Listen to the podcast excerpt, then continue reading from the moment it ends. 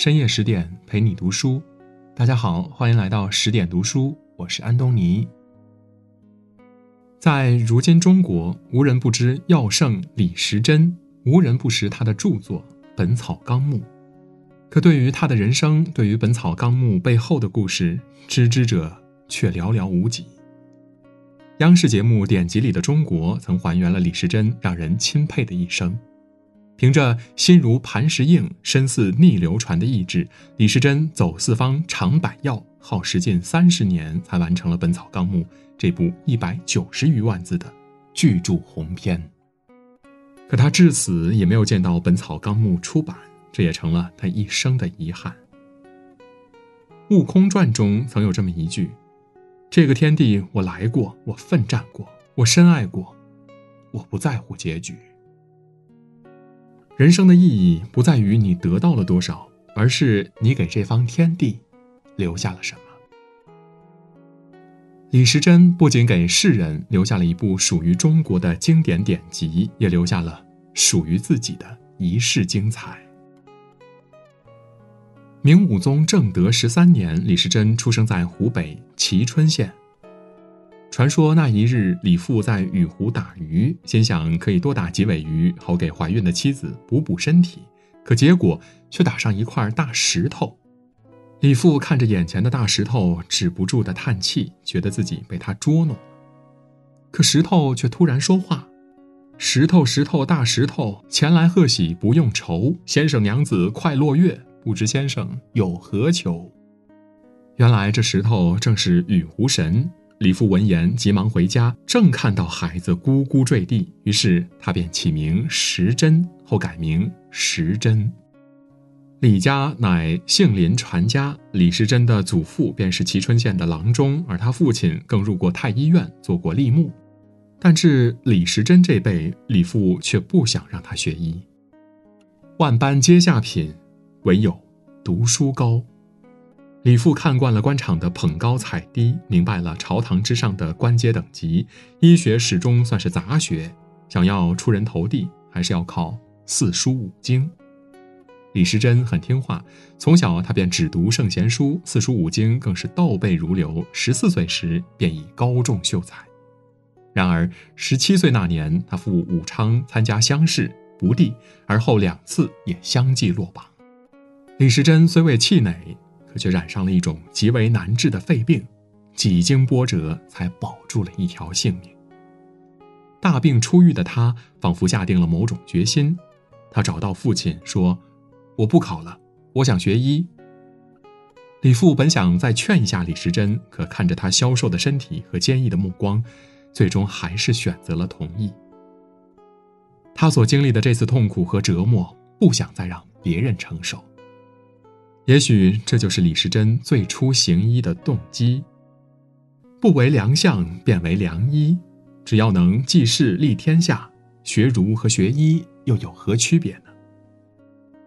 其实，人这辈子若能明白自己为什么而活，便是一生最大的幸福。很多人忙碌终生，总是不明所以，或为名累，或为利苦，或为权争，或为情困，惶惶不能终日。越活越迷茫。人想要过得通透，首先便要学着见自己。当一个人了解到自己的心之所在时，便会有一种哪怕身处困境之下也能脱颖而出的力量。木心说：“为人之道，第一念就是明白。当你看透自己，活在当下时，便能无惧世俗观念，无畏人生成败。一蓑烟雨任平生，也无风雨。”也无情。随着李时珍名声越来越大，王孙贵族们也渐渐注意到了他。嘉靖三十年，李时珍迎来了他人生的一个转折，因治好了富顺王儿子的病，李时珍被武昌的楚王朱英琏看中，聘为王府的奉祠正，并监管楚王府良医所事务。若常人遇到此等好事，定会毫不犹豫地答应。可李时珍却辗转反侧，十分为难。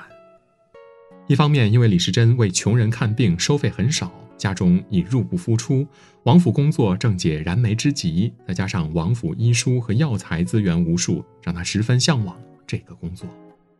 可另一方面，若入得王府，便无法再为百姓看病治疗，也就偏离了他学医的本心。楚王看出了李时珍的为难，于是同意李时珍可以在民间坐诊，继续为百姓治病。在楚王府时期，李时珍名声更盛，被世人誉为神医，而这样的名声也逐渐传到了嘉靖帝的耳旁。于是，嘉靖帝一纸诏书，将李时珍从武昌调往京城太医院。俗话说：“学得文武艺，或与帝王家。”李时珍能与父亲一样步入太医院，说不欢喜那是假的。他在给嘉靖帝和达官贵人们看病的同时，还不停地阅读太医院所收藏的大量医书。不仅如此，他还对经史百家、方志类书、拜官野史也有所阅览。这些书籍让他开阔了眼界，丰富了学识。可在学习过程中，李时珍发现现有医书中存在着大量的漏洞。在《日华本草》一书中，就把漏兰子和虎掌混为一谈了。而很多医生也经常把防葵和狼毒、黄精和钩吻说成是同一种药。这是因为药物学总结性的著作只有一千四百年前的《神农本草经》，这让他心中有了一个念想，要在有生之年撰写一部医药学典籍，让后世子孙不再被草药所误、庸医所骗。所谓逢人观情，立事练心。有时候，一个人的强可能只是坐井观天，唯有见识到更大的世界，了解更多的知识，才知道自己的渺小，世界的真实。读书历练的意义，便是在于认识自己周围的世界，增长自己的见识，让我们更宽容地去理解这个世界有多复杂。知道天之高地之厚，常怀谦卑之心。方知人生的壮阔，方知内心的选择，继而知行合一，继而活得明白。身在太医院的李时珍渐渐发现，嘉靖帝并没有生病，而是为了长生不老，四处寻觅所谓的神医。而这些成为太医的神医，也并不太关注医药和疾病，而是四处收集长生偏方，以迎合嘉靖皇帝修道成仙的想法。李时珍劝诫过他，可嘉靖帝依旧以水银炼丹，以硫磺为引，乐此不疲。李时珍不愿溜须拍马，也不愿人云亦云，于是只能辞官回乡，继续做民间医生。这一年他三十五岁，虽然未至不惑之年，可他却将世间看得通透分明。他见过平民，也看过天子。到过寒酸茅舍，也在过金銮大殿。世间富贵，他经历过；人间疾苦，他也承受过。这一次，他重回民间，就是想为众生百姓贡献自己的一份力。李时珍决定写一本书，写一本囊括所有植物药材以及正确用法的书。为了写这本书，他默默收拾行囊，开始远行，足迹踏遍了全国十三省。或名山大川，或悬崖峭壁，或荆棘丛生之地，或人迹罕至之处，凡是有药材的地方，就有他的足迹。他为了弄清药物的疗效，采访过四方百姓，也效仿过神农尝百草，甚至几次中毒，九死一生。因为撰写书籍，李时珍从一个名医变成了一个半疯之人，居无定所，风餐露宿。他放弃了唾手可得的财富，放弃了舒适安逸的生活，只为让百姓以后医病开药时有方可医，有章可循。从明嘉靖三十一年开始，历时二十六年，李时珍走遍了湖北、湖南、江西等十三个省，尝遍了无数植物药材，参阅了近千本书籍，终于完成了这部举世闻名的医学著作《本草纲目》。《本草纲目》共计十六部，五十余卷，全书记载药物一千九百余种，还详细记载了这些药物的采集、制作、特性、治疗病症。然而，李时珍却在万历二十一年去世，也没有等到此书的出版。直到他去世后的第三年，《本草纲目》正式印刷发行。很快，书便传至整个中国，甚至传入日本、朝鲜以及东南亚一带，而后又传入欧洲、北美，并被翻译成几十种文字，成为世界医学史上的权威书籍。明朝那些事儿里，当年明月曾用“永垂不朽”这四个字赞美过两个人，一个是王阳明，还有一个，便是李时珍。作为医者，他以一己之力挽救无数人的生命，并怀着谦卑的心传知识以天下。医之为道，非经不能明其理，非博不能治其德。一个真正的医者，哪怕自己已离去，也要用自己的经历和学识去拯救更多人。人这一辈子有太多重要的事情要做，年少为志，长大为名，老了后看透一切。或顺应天意，或逆运而行。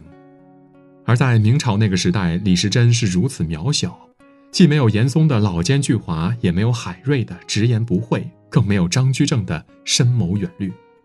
他只是一个小小的医生，他放弃了荣华富贵，放弃了家人团圆，经历困苦三十年，只为著书救人，只为百姓苍生。电影《一代宗师》中说过。人的一生有三种境界：见自己，见天地，见众生。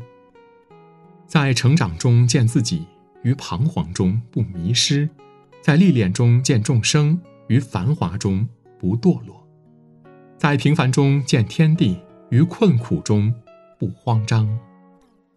历经世间千回百转，尝尽岁月苦辣酸甜，方能知晓是非，知晓人生。半生伊人人未冷，一部药书救万民。在这个世界上，总有奋不顾身在黑暗中点燃火把的人，也有不畏生死在平凡中书写传奇的人。这样的人值得所有人仰望，也值得所有人尊敬、学习。今天的文章就到这里，更多美文，请您继续关注十点读书，也欢迎您把我们推荐给您的朋友和家人，一起在阅读里成为更好的自己。